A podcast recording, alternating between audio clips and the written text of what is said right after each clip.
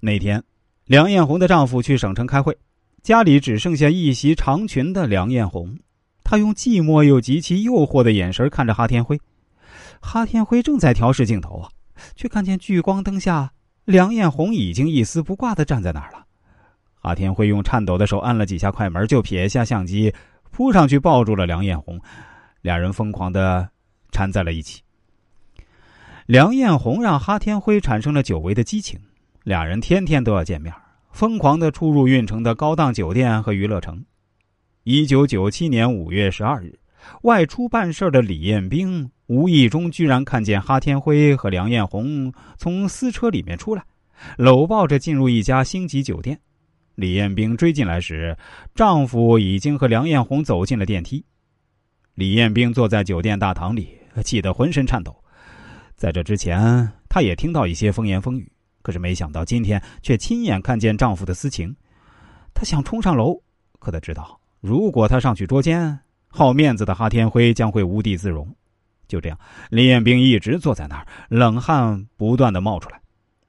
三个小时以后，哈天辉和梁艳红下楼，哈天辉一眼就看见了李彦兵，他的脸顿时也变得惨白啊！他连忙让梁艳红快步离开。然后他上前扶起李彦兵，他看见李彦兵那一脸的冷汗和热泪，哈天辉扶起摇摇欲坠的妻子，连声说对不起。李彦兵甩开丈夫的手，踉踉跄跄的跑开了。在香港，哈天辉为李彦兵买了枚钻戒，再次声明只有李彦兵才是他的真爱，他将与梁艳红坚决一刀两断。梁艳红的出现，让哈天辉产生了一见如故的亲切。和如沐春风的激情，梁艳红义无反顾的离开丈夫，心甘情愿的充当了哈天辉的情妇。自己深爱的丈夫竟然在外面有情人，李彦兵伤心欲绝。而这又是自尊心极强的他绝不能接受的。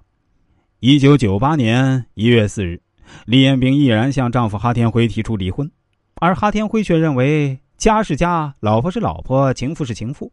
自己有情妇，并不等于就不爱自己的原配妻子。他既舍不得李彦兵，又放不下梁艳红。只是李彦兵和梁艳红对他而言，一个是红玫瑰，一个是白玫瑰，两个他都不想丢。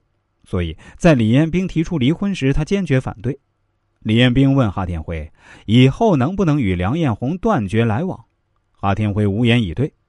李彦兵掉头而去。拿到离婚协议书后，哈天辉又懊悔不已。他感到李彦兵把全部的爱都倾注在自己身上，为了保全自己的名誉，甚至不惜忍受委屈。这样的好妻子哪里去找？